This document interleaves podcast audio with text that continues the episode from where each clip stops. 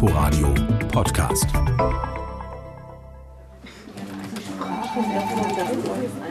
RBB24, das Nachrichtenportal des RBB, ist in der Regel ein Maschinenraum, in dem es nie wirklich ruhig wird. Ein Großraumbüro mit vielen Bildschirmen, vor denen angespannte Menschen hektisch auf Tastaturen rumklappern und dabei viel zu viel Kaffee trinken. Das Nachrichtengeschäft eben. Oliver Nofke trifft man in diesem Gewusel sehr häufig, oft früh am Morgen oder auch sehr spät am Abend. Neues aus Berlin, Neues aus Brandenburg, das ist sein Alltag. Weswegen es irgendwie merkwürdig war, als er vor ein paar Wochen auf Facebook plötzlich seine Freunde und Bekannten fragte, kann jemand von euch Swahili in Deutsch oder Englisch übersetzen? Äh, Olli, warum braucht man Swahili-Kenntnisse im Freundeskreis, um aus Berlin oder Brandenburg zu berichten? Naja, nicht um aus Berlin oder Brandenburg zu berichten. Ich habe mit Isaria Meli gesprochen, ein 87-jähriger Mann aus der Gegend um den Kilimanjaro. Und der sucht ähm, seit 50 Jahren den Schädel seines Großvaters und hat den lange in Berlin vermutet. Sein Großvater war ein Chief und ein Widerstandskämpfer, äh, der sich gegen die deutschen Kolonialherren da äh, zur Wehr gesetzt hat und der wurde dann zum Tode verurteilt, erhängt und nach seinem Tod enthauptet und der Schädel wurde mitgenommen und ist seitdem verschwunden. Oliver ist für RBB24 in die Tiefen der deutschen Kolonialpolitik des Kaiserreichs abgetaucht und hat dabei die Geschichte des von den deutschen Kolonialtruppen im heutigen Tansania ermordeten Häuptlings Manga Meli und seines bis heute verschwundenen Schädels recherchiert. Darum soll es heute im Inforadio-Podcast die erzählte Recherche gehen. Die Suche nach dem Schädel des Chaga-Häuptlings Manga Meli, Deutschlands koloniales Erbe und die Rolle der Berliner Museen.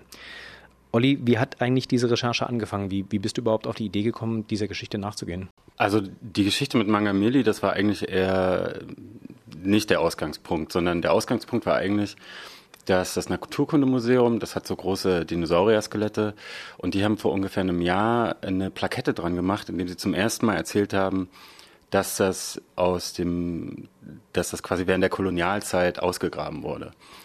Also 120 Jahre danach.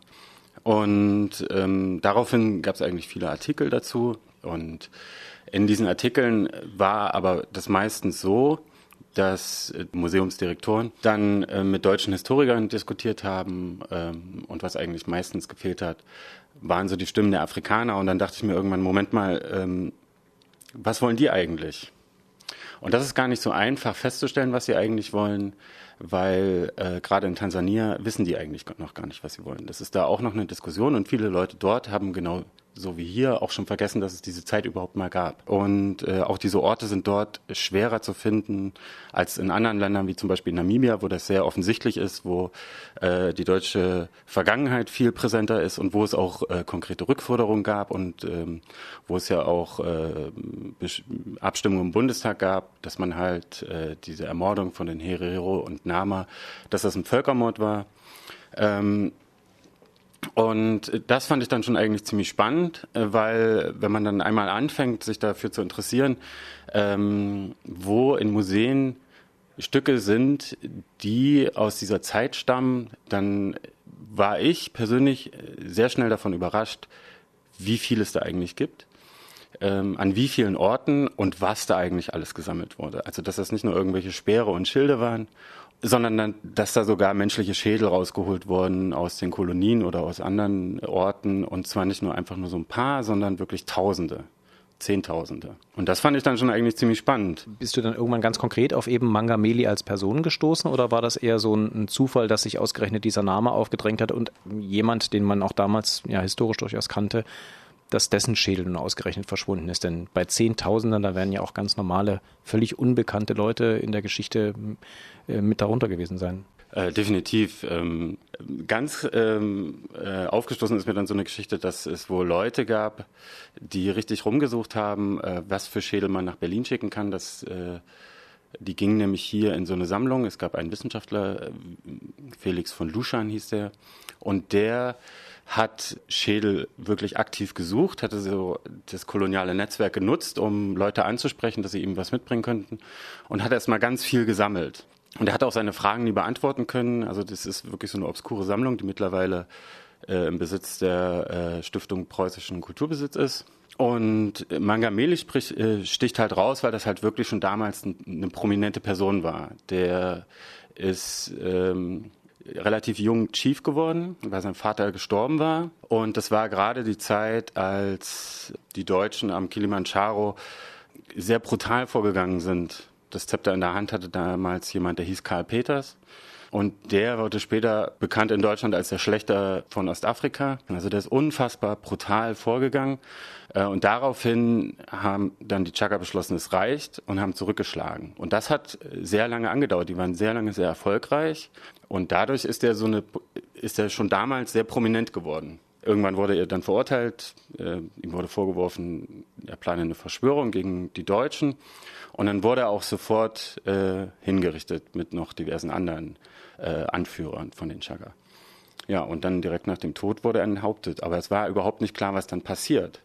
Und für die Chagga ist das aber äh, ein Trauma, weil die Gebeine und vor allem der Schädel, die müssen begraben werden auf den Feldern ihrer Ahnen. Und das ist halt nie passiert. Wann bist du dann nach Tansania geflogen? Mich hat eigentlich immer so gestört, dass er halt immer so Deutsche mit Deutschen darüber sprechen, wie soll man damit umgehen.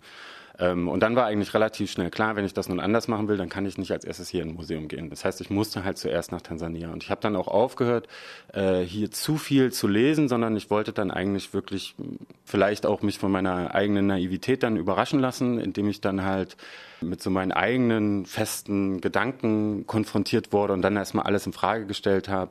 So wie man das hier immer liest, so ist es ja nicht ganz. Wie hast du eigentlich den Kontakt zu den Leuten aufgebaut? Du bist da in, in Tansania aus dem Flugzeug gestiegen, dann nach äh, Moshi gefahren und hast dann da an Türen geklopft und gesagt, guten Tag, äh, ich bin aus Berlin, ich würde ganz gerne über den Schädel Ihres äh, ermordeten Häuptlings sprechen. Ja, so ungefähr. Also ich habe vorher schon versucht, ähm, Kontakt aufzunehmen, das hat nicht geklappt, also bin ich dann wirklich hingefahren und habe dann einfach rumgefragt. Und ähm, wir wussten halt, wo das Dorf war und sind dann halt, nachdem unsere Kontakte einfach sich nicht gemeldet haben, sind dann halt einfach hingefahren. Und dann haben wir uns da erst so eine Tour durch den Ort geben lassen. Das war auch äh, ziemlich interessant und spannend, dass da eigentlich mitten zwischen Bananenplantagen und dem Dschungel und dem Kilimanjaro wirklich so immer noch erhalten die deutschen Reste von so einem ganzen, von so einer ganzen Kompanie eigentlich noch stehen. Da steht so ein riesiges Vor einfach. Äh, davor dann so ein, ein ehemaliges Postamt ähm, da funktionieren sogar noch die Briefkästen und die Schließfächer und äh, dann war so eine Geröllstraße und links und rechts standen äh, zwei Dutzend Kasernen, die eigentlich so noch ganz okay aussehen. Äh, auch das Gerichtsgebäude, das, äh, wo der Mangamili verurteilt wurde, äh, das steht noch und sogar noch der Baum, an dem er erhängt wurde. Und mittlerweile gibt es da halt auch äh, eine Büste, so eine goldene Büste von dem äh, Mangamili und so ein ganz kleines Museum. Ja, und dann haben wir uns diese Tour geben lassen und als wir zurückkamen, äh, dann saß da halt der Isaria Meli auf der Bank. Das war eine Zufallsbegegnung, oder? Also ihr habt nicht gewusst, dass er dann da sitzen würde? Nee, aber wir hätten dann schon eingeplant, dass er dann vielleicht am nächsten Tag nochmal kommt oder so. Also wir hatten dann schon Zeit eingeplant, um dann auch nochmal am nächsten Tag oder am Tag darauf nochmal hinfahren zu können.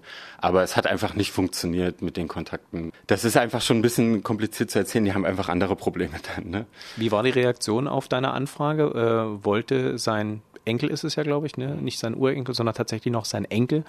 Ähm, äh, auch schon ein sehr alter Mann. Wie hat er reagiert auf dein Interesse? War der bereit, äh, dir einfach alles zu erzählen oder war das ein schwieriger Prozess? Der hat sich total gefreut, äh, dass wir da waren. Ähm, der hat sich auch total gefreut, dass wir aus Berlin gekommen sind, ähm, weil er war nämlich ein Jahr zuvor auch in Berlin und dann hatten wir sofort so ein Gesprächsthema und er hat dann erzählt von der U-Bahn und wie ihn das so beeindruckt hat, dass die Züge unter der Erde fahren und ähm, und wir fanden eigentlich den Ort so schön und so lauschig und so ruhig und so.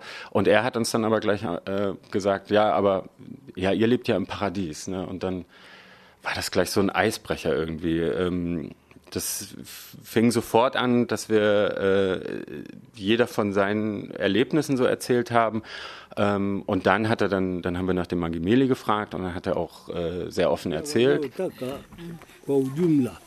Ile historia wanaotaka nieleze historia tangu mwanzo kule Ujerumani. Was uns überrascht hat, äh, war, dass er wirklich immer noch geglaubt hat, dass, dass der Schädel noch irgendwie in Berlin ist und dass der bald gefunden wird. Äh, obwohl eigentlich schon feststand, schon einen Monat vorher, dass das nicht so ist, dass der hier nicht gefunden wurde. Der hat äh, vor einem Jahr, als er in Berlin war, ähm, eine DNA-Probe abgegeben und die wurde dann mit einigen Schädeln verglichen, von denen man geglaubt hat, das könnte der Schädel sein. Und das war alles negativ.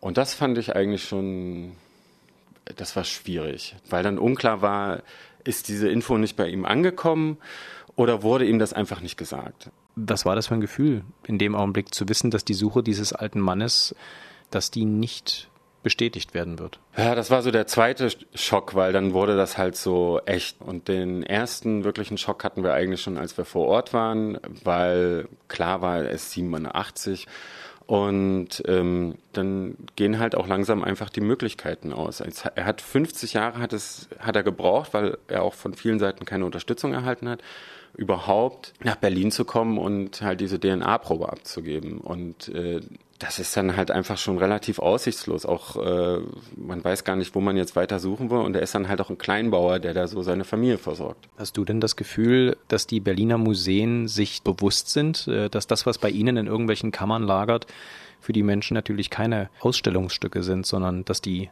dass die diese Schädel zurückbrauchen. Ja, ähm, die geben ja auch Schädel zurück, wenn sie wissen, woher sie kommen. Die geben ja nun nicht irgendwas zurück und das würde es ja eigentlich dann nochmal schlimmer machen, sondern die untersuchen schon, wo die herkommen und wenn von der Gegenseite halt auch die Forderung kommt, das ist halt, halt auch immer so, es muss halt auch immer eine politische Forderung geben von Leuten, die sagen, wir wollen das zurückhaben, dann wird das zurückgegeben. Und das ist zum Beispiel bei Mangemeli auch nicht so. Tansania selbst, der Staat fordert das eigentlich nicht zurück. Momentan noch nicht. Ähm, da fehlt auch so ein bisschen der politische Druck von tansanischer Seite, dass sie nicht klar genug sagen, was sie eigentlich wollen. Wie ist das ähm, so das journalistische Gefühl, wenn man eine Recherche anfängt und eine Geschichte auftut und dann auch mit den Betroffenen spricht, von der man dann irgendwann erfährt, dass man sie nicht zu Ende erzählen kann und dass man zum Beispiel vielleicht auch Hoffnungen, die sich die Leute machen, weil dann eben jemand extra noch aus Berlin nach Afrika kommt, um die Geschichte aufzuarbeiten, dass man auch denen die Genugtuung nicht geben kann, dass es irgendwann ein Ergebnis geben wird, dass es halt einfach offen bleibt. Ja, ist natürlich schon, wäre es schöner gewesen für die Geschichte sicher und auch für mein persönliches Gefühl, wenn wir irgendwie dazu beigetragen hätten, dass da im Idealfall irgendwas gefunden wäre oder dass wir alleine hätten berichten können, dass das Museum das gefunden hat. Das wäre natürlich schön gewesen, aber im Endeffekt sind wir ja auch nicht immer dazu da, Antworten zu geben, sondern wir sind einfach dazu da, Fragen zu stellen. Wenn die Fragen offen sind, dann ist das ja auch schon wichtig zu zeigen, dass es da eine Situation gibt, die ist einfach nicht geklärt und es gibt Leute, denen bereitet das unsagbare Schmerzen. Das finde ich dann genauso wichtig.